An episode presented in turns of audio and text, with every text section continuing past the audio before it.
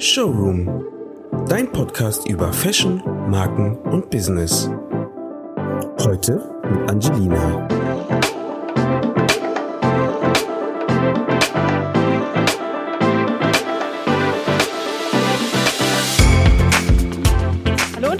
Willkommen zur mittlerweile zwölften Folge unseres Podcasts Showroom. Und heute steigen wir noch mal ein bisschen mehr in das Thema Nachhaltigkeit ein und ähm, nachhaltige Mode. Wir hatten ja schon Natascha von Hirschhausen bei uns zu Gast, ähm, die uns Einblicke in ihre eigene Modelinien gegeben hat. Und heute haben wir ja eine Agenturchefin bei uns, die Magdalena. Aber am besten stellst du dich gleich mal selber vor. Ja, danke schön. Danke für die Einladung auch für den Podcast hier. Mein Name ist Magdalena Schaffrin.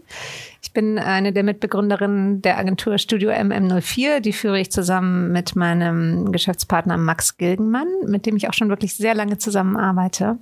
Daneben lehre ich auch an der BSP im äh, Studiengang Sustainable Fashion und ähm, mache noch so einige andere Dinge, aber darauf kommen wir gleich. Vielleicht gleich mal zu eurer Agentur. Ähm, was macht ihr denn genau und worum kümmert sich eure Agentur? Ein bisschen Einblicke in die Richtung am besten. Mhm. Also Studio MM04 ist eine Kommunikations- und Strategieberatung. Wir beraten Unternehmen, öffnen die öffentliche Hand, größere Corporates, aber auch kleinere Unternehmen in den Bereichen Nachhaltigkeit und Mode. Das ist tatsächlich unser Steckenpferd. Damit arbeiten wir auch schon seit über 14 Jahren. Also sind jetzt auch nicht erst irgendwie mit den letzten Trends zu dem Thema gekommen, sondern das ist tatsächlich unser, ich sag mal, Lebens- oder Arbeitsinhalt von tatsächlich beiden, also Max und mir.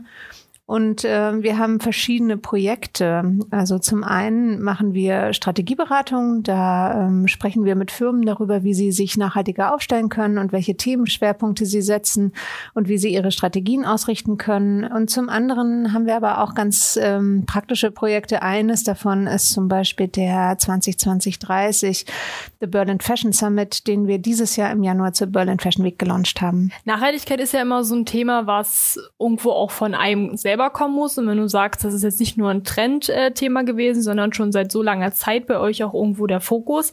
Ähm, was heißt denn nachhaltige Mode für dich ganz persönlich? Das ist natürlich ein sehr umfassender Bereich und ich meine, wir haben auch tatsächlich eine sehr umfassende Verständnis von Nachhaltigkeit, also ein holistisches Verständnis von Nachhaltigkeit. Das ist äh, überträgt sich auch in mein persönliches Leben, mm, aber vor allen Dingen halt in meine Arbeit und das zieht sich auf den gesamten Produktzyklus. Also wenn wir die Lieferketten anschauen, die Wertschöpfungsketten anschauen, aber halt auch natürlich das Produktdesign, das Produkt selber. Es geht um Konsummuster, um Konsumverhalten, äh, um das Marketing, um Rückführung, um Circularity, um äh, am Ende natürlich auch systemische Fragen. Wie funktioniert das äh, Modesystem und welche Chancen bietet dann auch irgendwie so eine Transformation in Richtung Digitalisierung. Das sind jetzt lauter Buzzwords, die ich hier reinwerfe, aber du kannst äh, dir gerne welche davon schnappen, wo wir tiefer reingehen können.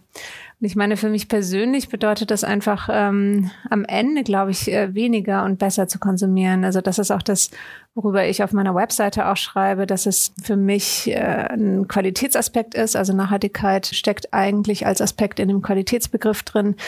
Und für mich ist auch Zeit ein enormer Faktor, was äh, eigentlich auch so einen neuen Luxusbegriff trägt. Mhm.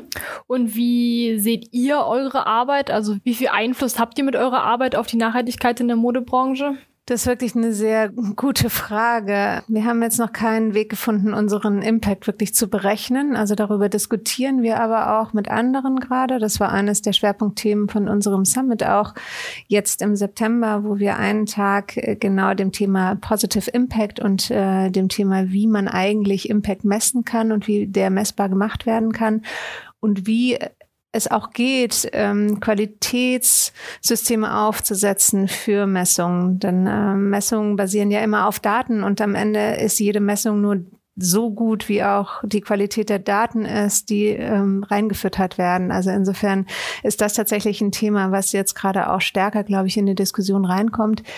Wir für uns können das natürlich schwerlich beziffern. Also ich meine, ich habe äh, neulich im Rahmen eines Coachings nochmal darüber gesprochen und gesagt, mir ist es wichtig, einen Impact zu haben. Und ich glaube, eines meiner Themen ist tatsächlich, andere zu inspirieren. Und da habe ich auch schon genügend Feedback auch dazu bekommen, die gesagt haben, Mensch, wir waren auf der Veranstaltung Neonit zum Beispiel, ist ja auch eines unserer größeren Projekte, was wir betreuen und äh, was ich ja auch vor über zehn Jahren mal gegründet habe. Und äh, das hat mich inspiriert dazu, nachhaltiger zu arbeiten oder auch irgendwie auch Studierende damals, die gesagt haben, ich, also ich war auf dieser Veranstaltung und dann wollte ich einfach in dem Bereich nachhaltige Mode arbeiten, weil ich gesehen habe, dass da so tolle Lösungen sind, tolle Labels gibt, interessante Leute sind, eine interessante Community.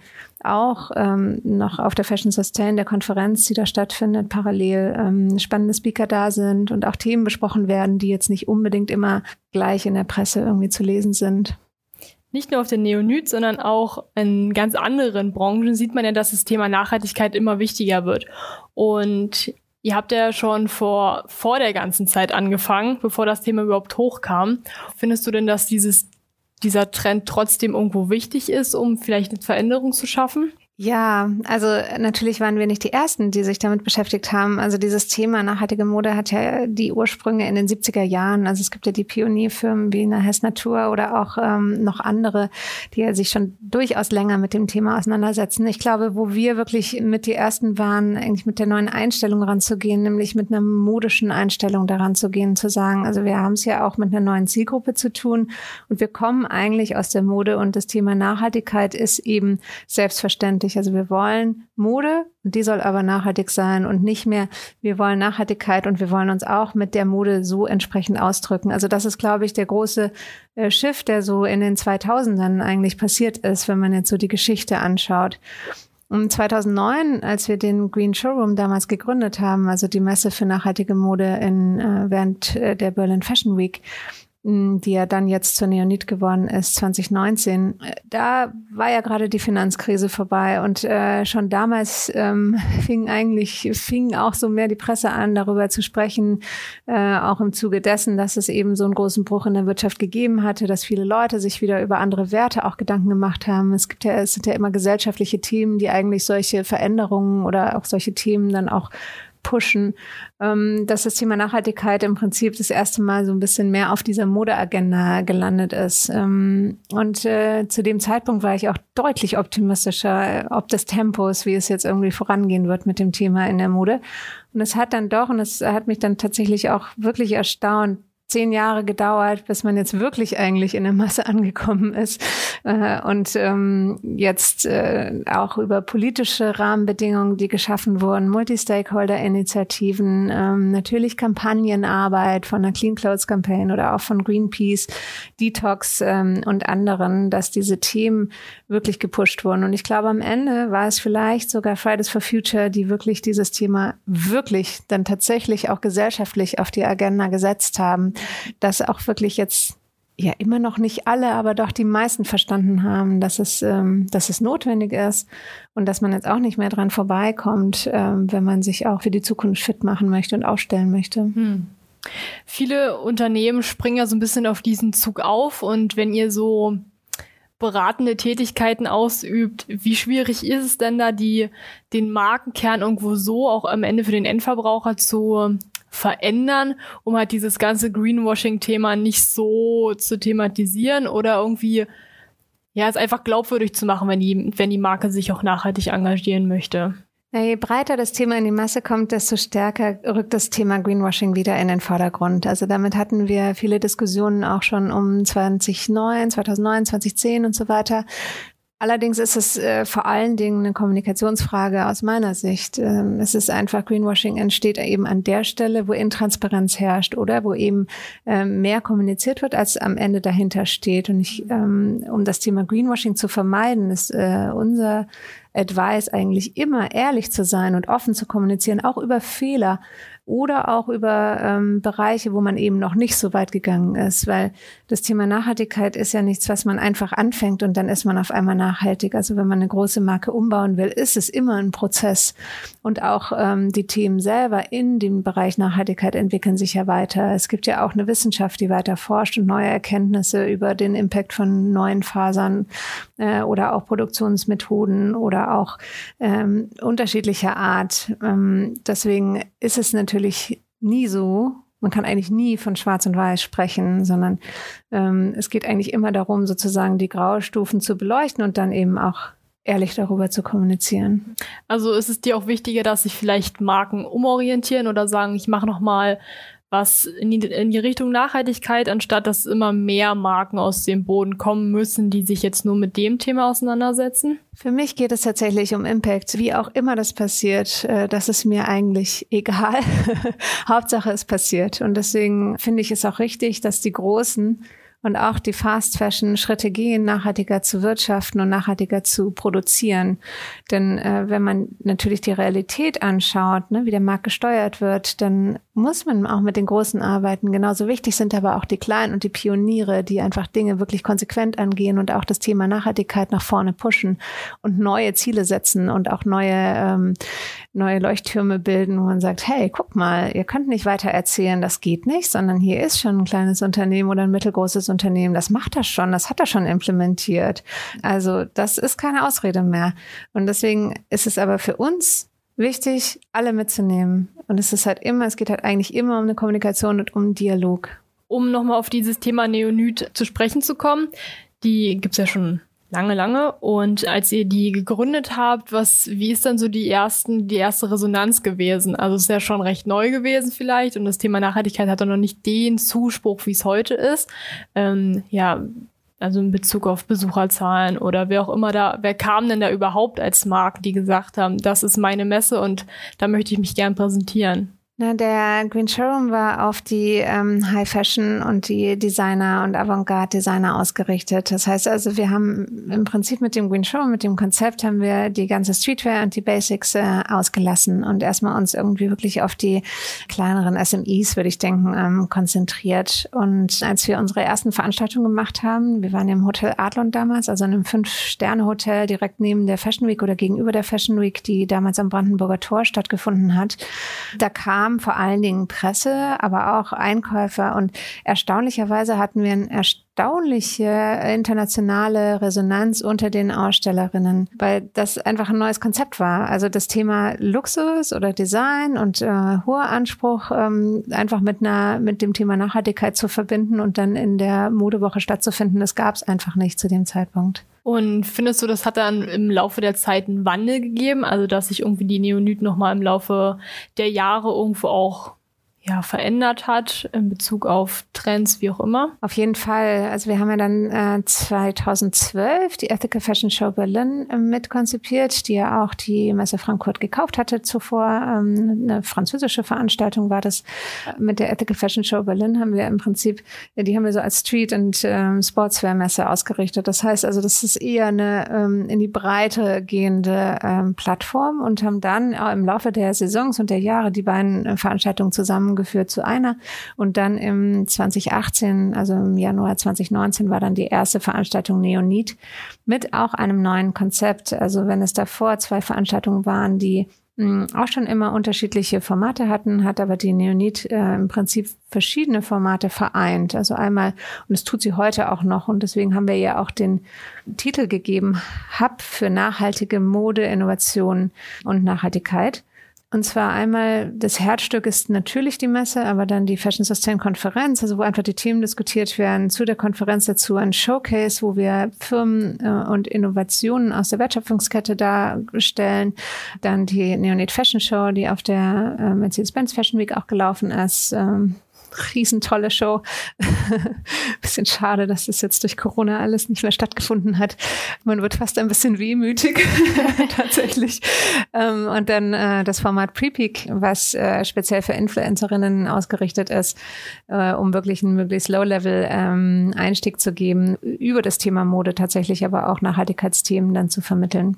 Und das sind im Prinzip so die Formate, die so die äh, auch eine neue Idee von Messe verkörpern. Mhm. Findest du denn, dass es viel mehr davon geben sollte oder euer Alleinstellungsmerkmal bleibt irgendwo? Also in Deutschland gibt es ja noch nicht so viele ähm, Messen etc., die sich überhaupt mit dem Thema Nachhaltigkeit auseinandersetzen. Findest du, man sollte mehr Plattformen bieten einfach? Ich bin mir gar nicht so sicher. Ich glaube, es ist ähm, sehr gut, dass es eine Plattform wie die Neonit gibt, äh, weil da natürlich auch Kriterien angelegt werden für die, die da ausstellen wollen. Also es gibt Nachhaltigkeitschecks, die nach relativ hochgehängten Kriterien auch stattfinden. Das heißt also, der oder diejenige, die die Messe besucht, äh, die, die Menschen, die können sich einfach sicher sein, dass eben ein bestimmtes Nachhaltigkeitsniveau dort geliefert wird. Ähm, andererseits ist das Thema jetzt inzwischen auch so breit, dass es eigentlich möglicherweise gar nicht mehr so wichtig ist, dass man das so ähm, auf einen Platz zusammen, alleine zusammenbringt, sondern vielleicht eigentlich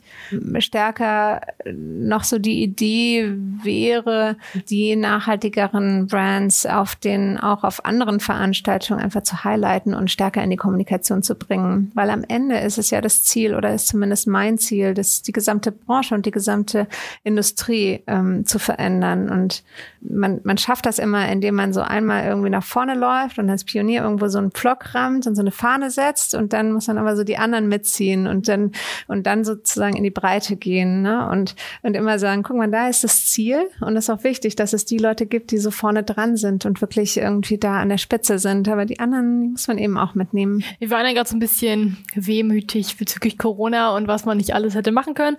Ähm, ihr seid ja jetzt schon so lange dabei und ähm, hat euch da Corona irgendwo auch getroffen oder naja, wie geht's den, den Marken, die ihr betreut habt? Weil das Thema Nachhaltigkeit wurde ja irgendwo dann in der Zeit noch mehr gepusht. Also ich persönlich muss sagen, ich habe mir zwar bestellt, aber viel bewusster und ich habe mich mit dem Thema irgendwo auch mehr auseinandergesetzt, dass ich gesagt habe, ich gehe jetzt nicht in den Laden, sondern ich überlege mir im Vorfeld, was möchte ich kaufen oder was brauche ich vielleicht auch nicht und wie seid ihr damit umgegangen? Ja, Corona hat äh, den Neonit natürlich komplett getroffen. Also wir haben eine riesige Veranstaltung gehabt im Flughafen Tempelhof im Januar 20 20 und äh, dann äh, fand ja im Prinzip keine Veranstaltung mehr statt, also digital natürlich, aber ich freue mich wahnsinnig auf die nächste physische Veranstaltung. Und man hat jetzt auch gemerkt in Berlin während der Berlin Fashion Week im September, als so die ersten physischen Veranstaltungen wieder waren, wie sich auch alle freuen, sich einfach wiederzusehen, weil ich meine, am Ende sind wir eben Menschen und wir sind eben auch auf einen, einen persönlichen Kontakt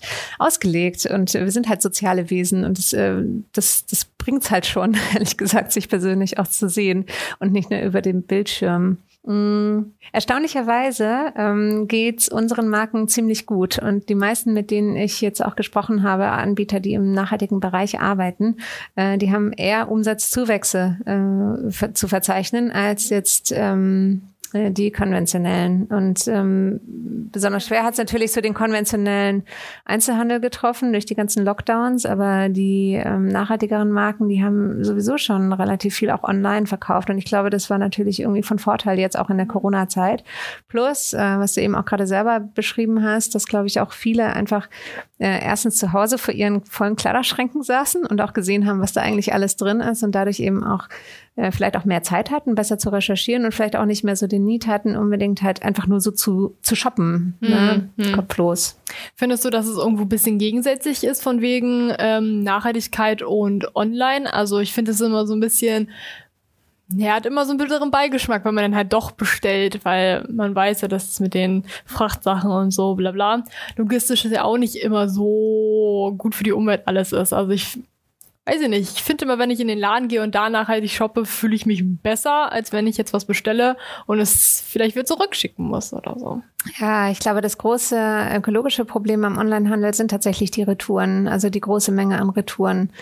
Wenn man jetzt sozusagen eine One-Way denken würde, also wenn man das bestellt und dann behält, dann ist es vom Impact her nicht unbedingt äh, so viel schlechter. Also ich kenne jetzt gerade die Studien nicht so genau und habe die gerade nicht abrufbar, aber äh, im Grunde gab es eine Studie vom BMU zum Thema Lebensmittelhandel. Ähm, ne, sozusagen, wo die auch untersucht haben, irgendwie inwieweit es eigentlich schädlicher ist, äh, die Lebensmittel geliefert zu bekommen, als wenn Leute im Laden einkaufen. Und dadurch, dass aber viele Menschen Lebensmittel mit, mit dem Auto einkaufen, äh, entstehen fast noch mehr CO2-Ausstoß, ähm, weil alle mit ihrem Auto zum Lebensmittelhandel fahren und dann wieder zurückfahren. Das heißt sozusagen zwei Wege, als wenn ein Lieferant sozusagen alle abfährt. Also das ist, äh, das ist eben immer ein bisschen kompliziert ähm, mit dem ökologischen Impact. Aber in der Mode ist es tatsächlich äh, ganz klar und ganz deutlich, das kann man an der Stelle auch nochmal betonen, dass das große Problem tatsächlich die Retouren sind und ähm, die Überproduktion, die ja auch äh, während der Corona-Krise auch nochmal durch die Presse gegangen ist. Mhm.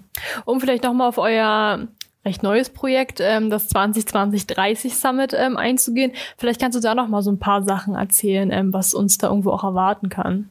Ja, da sind wir auch gerade dabei, ähm, nochmal weiter zu konzipieren. Also es ist ja ein ziemlich frisches Projekt, erst im Januar gelauncht und jetzt im September die zweite Edition gefahren. Wir haben jetzt auch im September tatsächlich eine rein digitale Veranstaltung gemacht.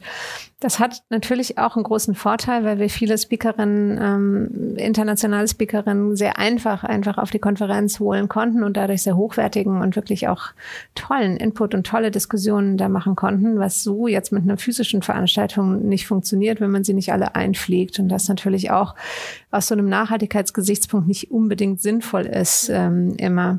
Also da, da diskutieren wir tatsächlich ziemlich stark hin und her. Also was eigentlich überwiegt, ist es wichtiger, ähm, den persönlichen Kontakt und dann auch irgendwie für die, die so eine Konferenz dann auch physisch besuchen, auch die Leute kennenlernen zu können.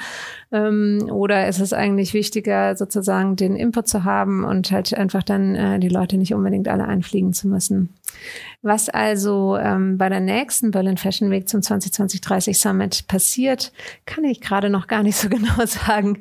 Ähm, also wir haben äh, aber eine Sache, die, glaube ich, in dem Fall vielleicht noch interessant ist zu erzählen. Also der Summit ist äh, nicht nur die Konferenz, die öffentlich stattfindet, sondern wir haben da einen Pre-Summit, so nennen wir das. Und wir nennen den Pop-Up Think Tank, wo wir im Vorfeld des Summits drei ähm, Think Tanks organisieren mit ähm, internationalen und interdisziplinären Expertinnen, die sich zu drei Fokusthemen dann treffen und dann einen System Thinking Workshop machen. Mhm.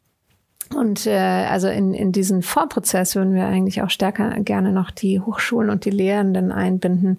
Und äh, das könnte vielleicht auch nochmal so ein ganz guter Connect sein dann zu der BSP. Mhm.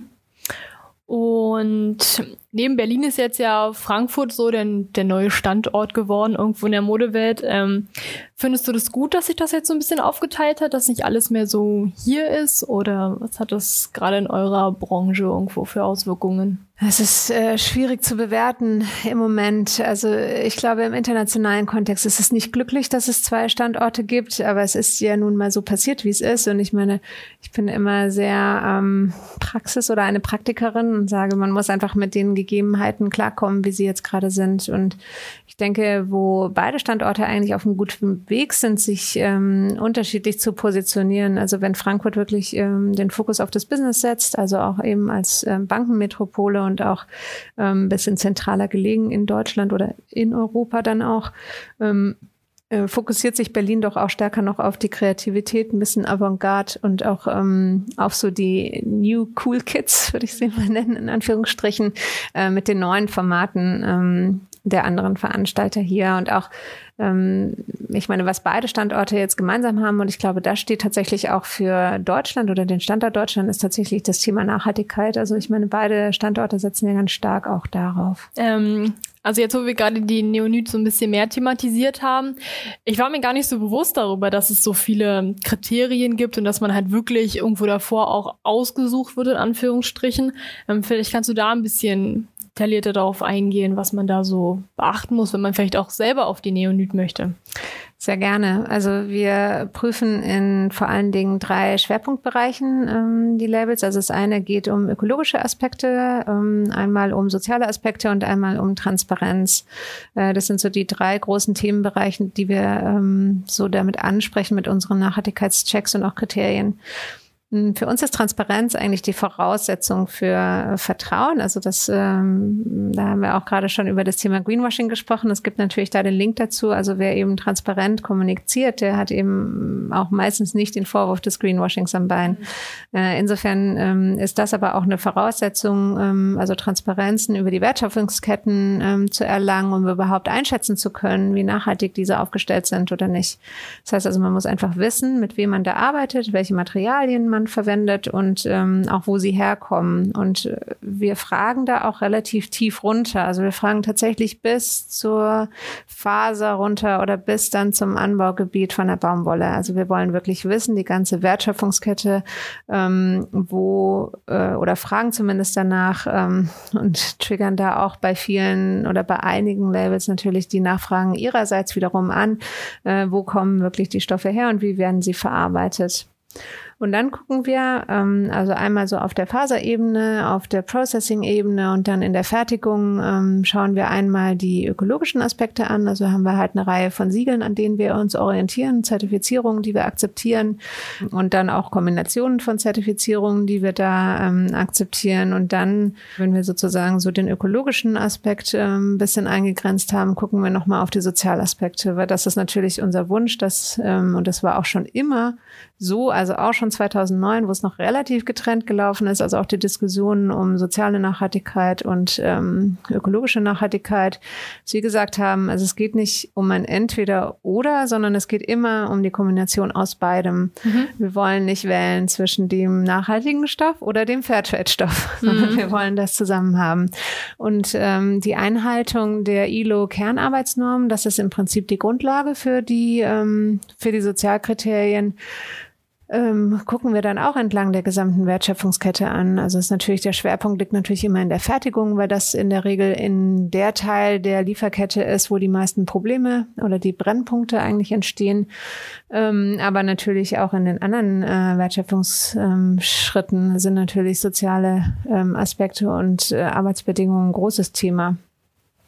So, und das ist sozusagen so der eine Bereich. Ähm, was wir auch äh, mit implementieren und auch mit Abfragen oder auch Raum geben, sind dann äh, die Fragen nach dem Thema Craft oder halt der kulturellen Nachhaltigkeit. Also gibt es dann Projekte, mit denen Labels zusammenarbeiten, wo sie irgendwie lokale Communities unterstützen oder dafür Sorge tragen mit ihrer Kollektion, dass bestimmte traditionelle Fertigungstechniken nicht aussterben oder ein anderes. Also es kann, kann sehr breit sein, kann irgendwie bis dahin gehen, dass jemand mit ähm, behinderten Menschen arbeitet oder halt Flüchtlingsprojekte macht oder was auch immer. Ähm, und dann äh, noch so als zweiten, glaube ich, noch größeren Teilbereich, der jetzt noch nicht so häufig bei uns ausschlägt, aber wo wir uns immer sehr freuen, wenn es dann doch noch mal ein paar gibt, äh, die in dem Thema wirklich arbeiten und das umsetzen, ist das Thema Circularity, was, glaube ich, auch eines der wirklich sehr großen Zukunftsthemen ist für die Industrie. Also insgesamt, also Klar ist natürlich auch in der Gesetzgebung schon zum Teil verankert. Also es gibt ja ein neues Kreislaufwirtschaftsgesetz von dem BMU, was äh, und auch ähm, es wird auch eine europäische Textilstrategie geben zum Ende des Jahres, wo halt einfach das Thema Circularity oder Kreislaufwirtschaft einfach stark verankert sein wird. Mhm. Was erhoffst du dir von diesem neuen Gesetz irgendwo? Naja, wir haben ja jetzt gerade das Lieferkettengesetz bekommen. Ähm, ich weiß nicht, ob ihr die Diskussion darum ein bisschen mitbekommen habt oder auch irgendwie verfolgt habt, aber ähm, am Ende ist es sehr gut, dass dieses Gesetz da ist, weil es doch ähm, ein Zeichen setzt, also von Seiten der Politik, dass eben dieses Thema äh, eine Wichtigkeit gewinnt und auch, ne, dass auch eine Politik ein Interesse hat, das wirklich auch zu implementieren. Dann ist natürlich die Lobbyarbeit reingekommen und hat äh, sozusagen es geschafft, äh, dass es äh, jetzt in Deutschland äh, nur auf Firmen angewendet äh, wird, die einfach über, ich glaube, 3000 Mitarbeiter haben, was halt die meisten Textilunternehmen jetzt in Deutschland nicht betrifft, was natürlich schade ist oder aus unserer Sicht natürlich auch äh, wirklich ein Fehler vielleicht oder auf jeden Fall äh, so ein Verbesserungspunkt. Ähm, denn alle Firmen, also auch die mittelgroßen Firmen, nicht nur die riesigen Firmen, sollten einfach verpflichtet sein, ähm, die, die Wertschöpfungsketten erstmal zu kennen, also eine Transparenz darüber zu erlangen und dann auch für die Einhaltung von sozialen Kriterien zu sorgen. Mhm. Wenn ihr diese Kriterien habt für die Auswahl von den Ausstellern der Neonyd, ähm, lehnt ihr auch Leute ab, wenn die jetzt nicht alles, also muss man da alles erfüllen oder sind es nur ein paar Punkte, die man erfüllen muss oder geht ihr auf die Leute zu und fragt, die wollt ihr bei uns ausstellen oder ist es eher andersrum? Also in der Regel läuft der ähm, Bewerbungsprozess so. Also ein Label bewirbt sich bei der Neonit und dann kriegt das Label einen Bewerbungsbogen, also den Fragebogen zugeschickt und füllt den aus und der, der kommt dann bei uns auf den Tisch.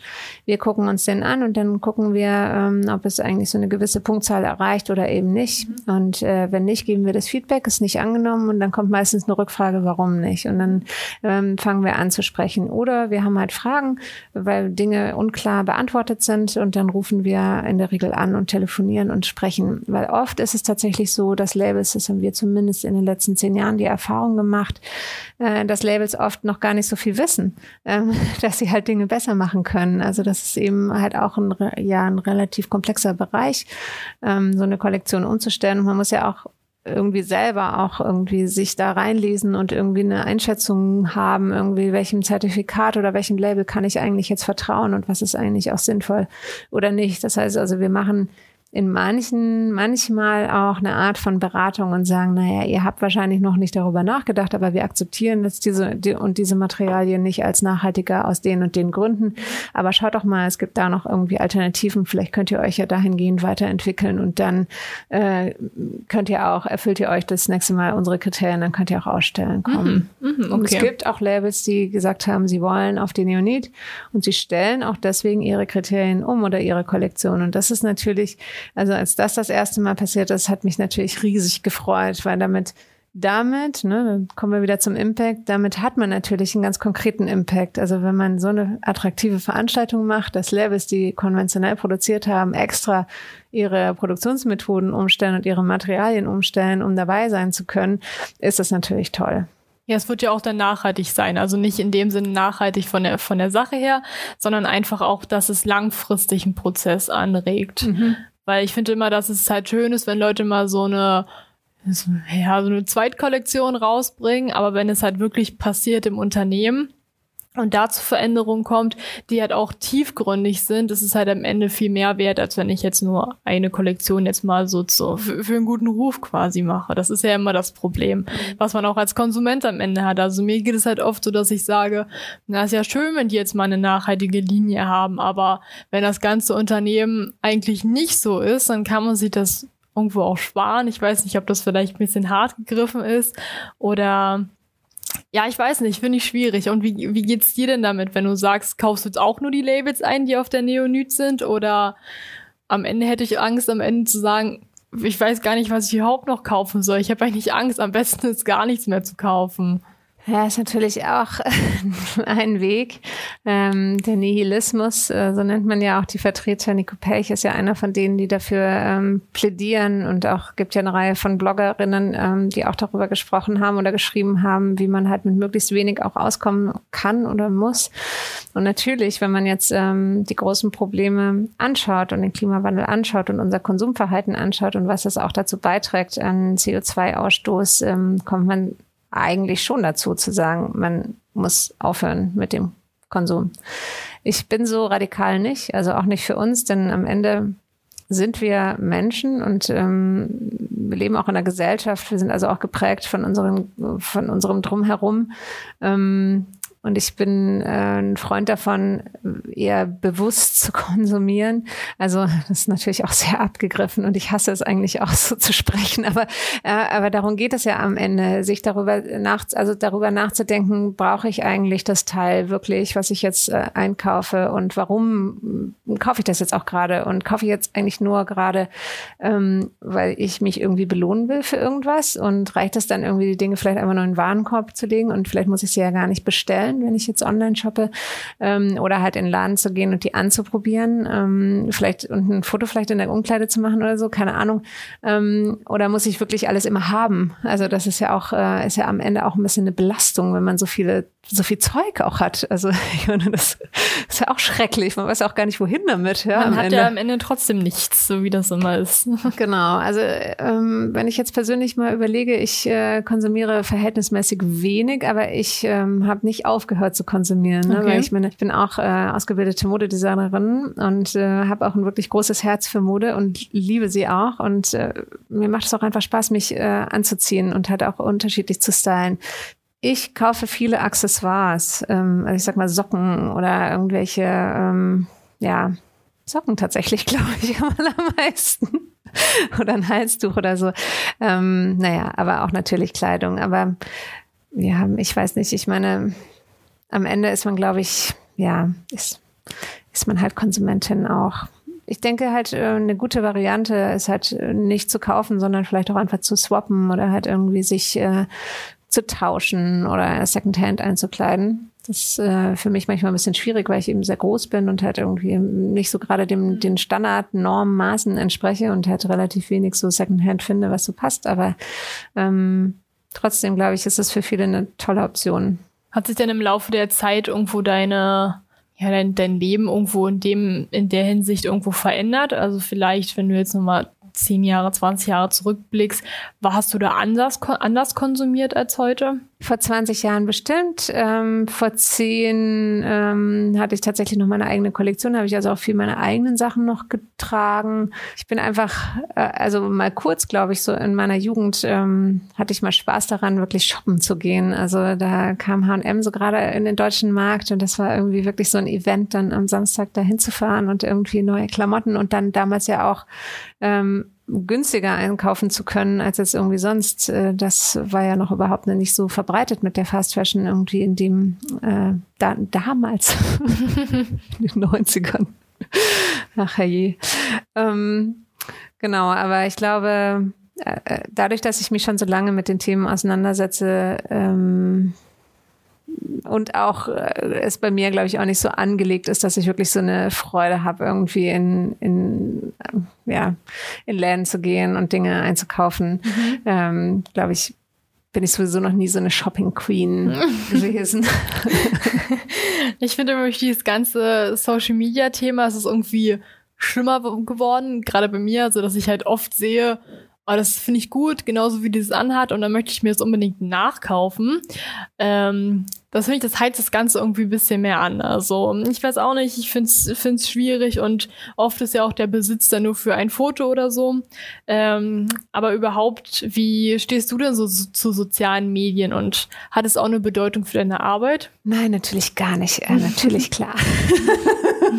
Social Media gibt es bei mir im Leben nicht. ähm, naja, klar. Also ähm, Social Media ist natürlich wichtig. Also vor allen Dingen Instagram, glaube ich, auch für unsere Branche. Ähm, also Twitter für die Inhalte. Also wenn wir jetzt irgendwie äh, Inhal über Inhalte sprechen, was wir natürlich viel tun, ähm, ist Twitter, glaube ich, das Medium der Wahl. Mm, und halt äh, alles, was Bilder braucht, ist natürlich YouTube äh, slash Vimeo oder halt ähm, dann Instagram natürlich irgendwie das, äh, das wichtigste Medium für uns. Ähm, sind auch selber auf Instagram natürlich und arbeiten auch mit Influencerinnen zusammen. Wir haben ja auch ähm, also ein spezielles Format genau für Influencerinnen entwickelt, mm, um halt den Persönlichkeiten das Thema nachhaltige Mode anders also nahe zu bringen, nämlich einfach über die Mode. Also das Pre-Pick-Format ist eigentlich ganz schön, weil das ist wie so ein großer kuratierter Kleiderschrank, also wo halt eben verschiedene Levels ihre Kollektionsteile reingeben können in verschiedenen Größen und ähm, wir laden dann Influencerinnen ein, die dann da kommen können. Dann gibt's auch irgendwie so Rahmenprogramme mit Yoga-Sessions und irgendwie, was ich nicht, ähm, selber färben und irgendwie selber, keine Ahnung, Wachstücher machen, um irgendwie Butterbrote einzupacken und so weiter. Und äh, die Idee ist aber eigentlich über die Mode halt irgendwie dann so Looks zusammenzustellen und sich da fotografieren zu lassen, also professionell auch fotografieren zu lassen wir haben da so ein Fotoshooting-Setup aufgebaut und auch eine Fotografin am Start. Und dann ähm, können halt die Bilder direkt gepostet werden über das Thema Nachhaltigkeit. Und es gibt noch so Community Talks, wo wir halt verschiedene Themen auch dann besprechen, wo es jetzt auch in letzter Zeit natürlich um Inklusivität ging und um verschiedene Körperformen. Also einfach so verschiedene Themen, die jetzt auch aus meiner Sicht zu dem Thema Nachhaltigkeit eigentlich gehören, die jetzt nicht so klassischerweise erstmal genannt werden, wenn man über Nachhaltigkeit in der Mode spricht. Genau. Ähm, aber eigentlich ein, ein zweiter Bereich zum Thema Social Media ist, ähm, und das finde ich eigentlich total spannend, äh, ist ja, dass einfach viel Mode, wenn man eben genau in die Social Media Bereiche reinschaut, ja eigentlich nur digital stattfindet und zweidimensional stattfindet, nämlich über die Bilder, die ja im Netz veröffentlicht werden und halt auch auf, ähm, ja, auf dem Rechner oder auf dem Handy oder auf irgendwelchen anderen Devices halt angeschaut werden. Und ich glaube, da gibt's halt einfach einen großen mm, Nachhaltigkeits, mh, mm, Impact, wenn man in das Thema digitale Mode reinschaut.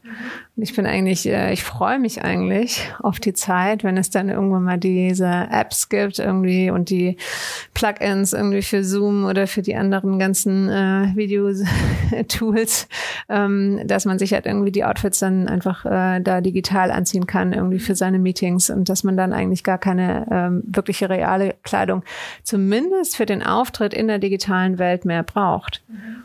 Und äh, das ist natürlich ziemlich spannend. Ne? Also ich meine, da, da sind natürlich schon noch ziemlich große Nachhaltigkeitspotenziale drin, wenn man sagt, also jedes Teil, was halt eben nicht produziert werden muss, um fotografiert zu werden und ins Netz zu gehen, sondern was halt nur digital existiert, ähm, hat natürlich eine Menge Ressourcen gespart. Und das Gleiche gilt halt auch für die Digitalisierung von den Lieferketten. Also das äh, digitale Sampling hat natürlich auch enorme Einsparungen. Hm.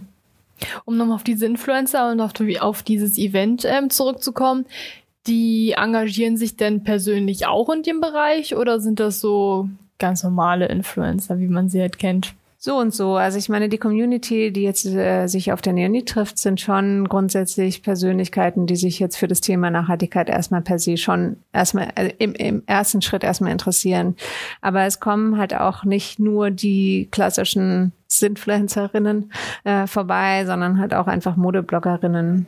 Und du bist ja schon recht vielseitig mit allem, was ihr machst und was du machst. Und ähm, immer wieder neue Projekte. Wie kannst du damit ganz persönlich umgehen? Also bist du dann immer so, kannst du dann auch ab, abschalten, wenn du Feierabend hast oder ist es bei dir immer, immer Arbeit im Kopf? Nee, nee. Äh, ich habe eine Familie und drei Kinder. Also insofern habe ich äh, relativ getaktete Zeiten, in denen ich arbeite und mich mit meinen Projekten ähm, beschäftige. Und wenn ich mit meinen Kindern bin, möchte ich eigentlich auch nicht über die Arbeit äh, denken. Also das kann man meistens nicht abstellen oder nicht immer abstellen, aber zumindest nicht weiter arbeiten. Also insofern ähm, gibt es halt einfach so verschiedene Zeiten irgendwie. Das sind einfach Familienzeiten und die sind dafür auch reserviert. Und das ist auch wichtig so und auch gut so. Ähm, wir ja mit Bär noch relativ am Anfang mit unserer uni-eigenen Marke und wir versuchen natürlich auch so ein paar Tipps und Tricks immer zu ver verfolgen, die uns unsere Interviewpartner irgendwo auch geben. Und vielleicht kannst du uns so ein paar Tipps geben und an die Hand nehmen, ähm, was es bedeutet, eine Marke zu gründen, worauf man da achten sollte. So kann ganz basic sein, aber ähm, einfach so aus deiner Sicht mal. Na, wir bewegen uns ja alle in der Mode und ähm, ich meine, das wichtigste Unterscheidungsmerkmal in der Mode ist ähm, klar zum einen die Kollektion und das Produkt, aber vor allen Dingen auch die Kommunikation drumherum. Also ich glaube, in fast keiner anderen Branche kann man, ist die Wertschöpfung, die eigentliche Wertschöpfung, die größte Wertschöpfung über die äh, Vermarktung und die, das, das Marketing ähm, der der Produkte. Ähm, also nur um Beispiel zu nennen, es gibt halt einfach das Produkt Jeans und es gibt es halt irgendwie für 20 Euro oder halt für 200 und es ist im Grunde das gleiche Produkt. Es kann tatsächlich auch das gleiche Produkt sein. Also von der gleichen Fabrik hergestellt, aus dem gleichen Material und im Prinzip auch äh, mit fast dem gleichen Aussehen. Und äh, es ist wirklich, also der Preisunterschied kommt einfach allein dadurch zustande, dass es einfach von einer anderen Marke verkauft wird. Also einmal vielleicht von H&M und ähm, die andere vielleicht von Diesel. Und ähm, wenn man das weiß, ähm, dann ist es halt sehr gut, äh, wenn man jetzt eine eigene Marke baut, ähm, sich wirklich darüber klar zu werden, an welche Zielgruppe man sich damit richtet und halt entsprechend die Kommunikation darauf auszurichten. Also zum einen visuelle Kommunikation ist extrem wichtig, also auch da wirklich ins Detail zu gehen und auch konsequent zu kommunizieren, aber natürlich auch äh, dann entsprechend die, ähm, die Produktqualität zu liefern. Also das ist halt einfach, äh, also was ich damit sagen will, ist eigentlich, dass die verschiedenen Komponenten zusammenpassen. Also es, äh, man kann natürlich auch nicht irgendwie eine ganz tolle visuelle Kommunikation und Kampagne machen und dann irgendwie äh, liefert das Produkt eigentlich oder nicht das, was es verspricht. Mhm. Das funktioniert am Ende auch nicht und man braucht auch ähm, die entsprechenden Vertriebswege, um halt einfach das Produkt auch im Markt platzieren zu können. Ich glaube, es macht halt total viel Sinn, sich zu überlegen, an welche Zielgruppe vertreibe ich, äh, gehe ich B2C, gehe ich irgendwie über den äh, B2B, also über den Einzelhandel, ähm, welche, ne, wo will ich irgendwie, wo will ich mich irgendwie positionieren und wie, wie erreiche ich am Ende eigentlich wirklich meine Kundinnen? Also darüber sollte man sich deiner Meinung nach einfach am bewusstesten sein von allen Sachen, dass man einfach sagt, ähm, ich weiß im Vorfeld, was ich möchte und muss, nicht, muss mich nicht im Nachhinein irgendwo umorientieren, sondern dass man irgendwo auch sich treu bleibt und sagt, ich ziehe das durch vielleicht von Anfang an. Na, ich glaube, ähm, was ich beobachte in der Hochschule, aber auch bei vielen jungen, jungen Gründerinnen, ähm, dass sie erstmal von sich ausgehen und sagen, naja, sie machen erstmal eine Kollektion, die erstmal sie selbst repräsentiert und äh, denken aber wenig eigentlich von aus einer Zielgruppenperspektive und einer Vermarktungsperspektive. Und das ist aber wichtig ähm, dass man einfach diesen Abspann gewinnt. Also nicht die eigene Identität verlieren und auch nicht die eigene Kreativität verlieren, sondern einfach zu also sich wirklich darüber klar zu werden, an wen adressiert das eigentlich. Mhm. Okay. Wenn wir uns das zu Herzen nehmen und werden vielleicht Bär noch mal so ein bisschen überdenken von der Ausrichtung her. Und wir hoffen natürlich, dass auch ähm, mit dem neuen Studiengang ähm, Sustainability, ähm, dass wir da einfach auch vielleicht nochmal eine ganz andere Richtung für Bär irgendwo entdecken können, weil momentan ist es halt noch nicht so nachhaltig, aber dadurch, dass wir noch am Anfang stehen, haben wir halt alle Potenziale, so sehe ich das. Und vielleicht ergibt sich da einfach noch was ganz Neues. Ich danke dir sehr, dass du da warst und ähm, dass wir mit dir sprechen konnten über all deine Projekte und dass du uns auch den Einblick gegeben hast, was du machst und was uns aber auch noch erwartet und wir einfach nochmal dieses Bewusstsein für die Nachhaltigkeit irgendwo ja weiterentwickeln konnten und dass es einfach auch in der Branche wichtig ist und auch langfristig irgendwo Bestand haben sollte und nicht nur jetzt, wo es trendy ist, sondern auch ähm, einfach in den Köpfen der Leute, haben Konsumverhalten, aber B auch bei den Marken, dass man sich da irgendwo vielleicht doch nochmal umorientiert, egal wie fast Fashion man ist. Ich bedanke mich auch ganz herzlich bei euch fürs Zuhören und ähm, folgt uns gerne bei Instagram, bei Bär und folgt uns auf Spotify und überall, wo man sonst noch Podcasts hören kann. Vielen Dank und bis zum nächsten Mal.